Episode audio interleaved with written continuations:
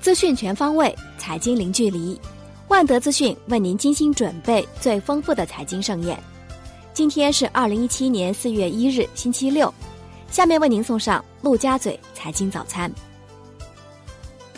宏观方面，中国三月官方制造业 PMI 为五十一点八，连续八个月在荣枯线上方，创二零一二年四月以来新高，预期为五十一点七，前值为五十一点六。官方非制造业 PMI 报五十五点一，连续六个月稳定在百分之五十四以上的较高水平，环比升零点九个百分点。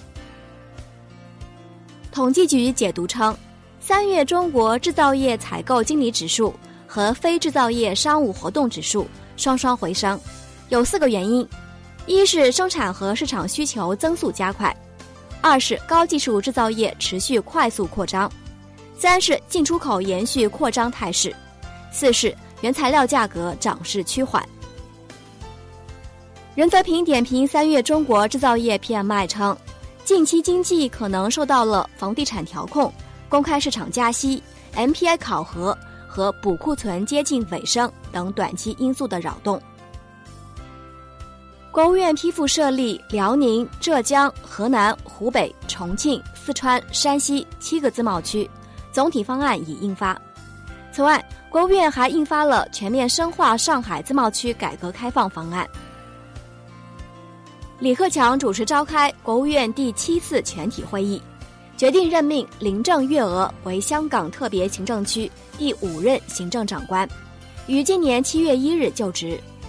李克强表示，将推动内地与香港合作。央行公开市场操作连续六日暂停。六日累计净回笼三千两百亿元，日本利率涨跌不一。国内股市方面，沪指缩量收涨终结四连阴，上证综指上涨百分之零点三八，报收于三千两百二十二点五一点，本周跌百分之一点四四。深成指上涨百分之零点七八，报收于一万零四百二十八点七二点，本周跌百分之二点零五。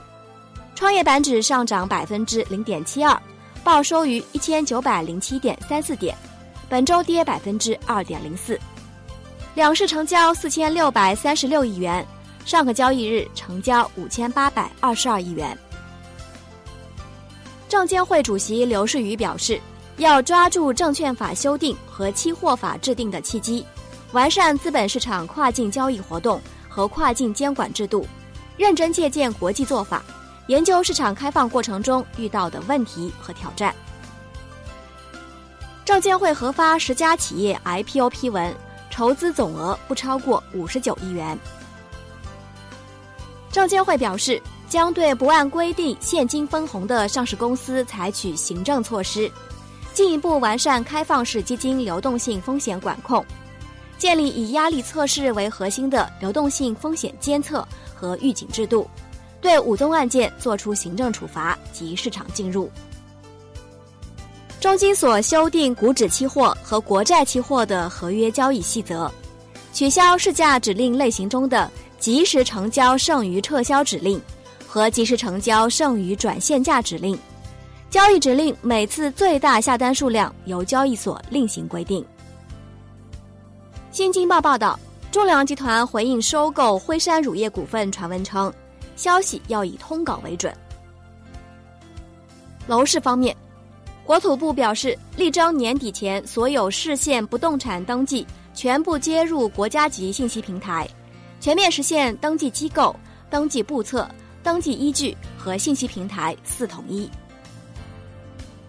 天津深化楼市调控政策，外地人限购一套，本地人限购两套。四月一日起。非本市户籍居民家庭在天津购房的，需提供三年连续缴纳两年以上社保或者个人所得税证明，补缴的社保或者个税不得作为购房有效凭证。厦门二零一七年国有建设用地供应总量将升至近五年来最多。中原地产公布，一季度全国五十大热点城市。合计出让土地金额为五千八百八十五点八亿元，同比上涨六成。三幺七楼市新政实施后，北京市住建委执法部门对房地产经纪机构开展了执法检查行动。目前已有五十三家房地产经纪机构和分支机构因发布虚假房源信息以及违规经营等违法违规行为，被注销经纪机构备案，今后将不得再从事房地产经纪业务。成都市房管局称。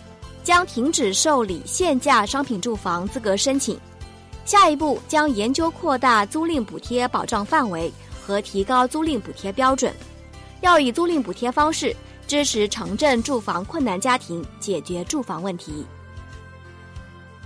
金融方面，中国基金业协会正式明确，私募机构不得多类兼营。产业方面。国家发改委部署开展全国电力价格专项检查，严查多收费用等行为。商品方面，豆粕期权上市首日实现稳起步，豆粕期权主力系列为 M 幺七零九系列，该系列期权成交量一点二万手，占当日总成交量的百分之四十七点二。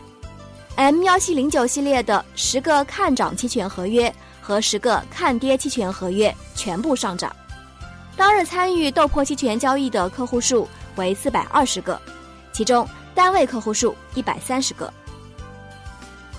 证监会副主席方星海表示，未来会考虑上市更多的商品期权。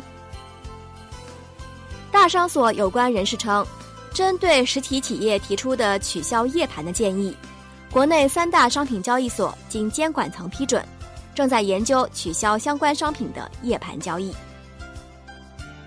今天的陆家嘴财经早餐语音版的内容就是这些，感谢您的收听，欢迎大家关注万德资讯的微信公众号，您可以用更少的时间了解更精华的资讯。我们明天同一时间再见。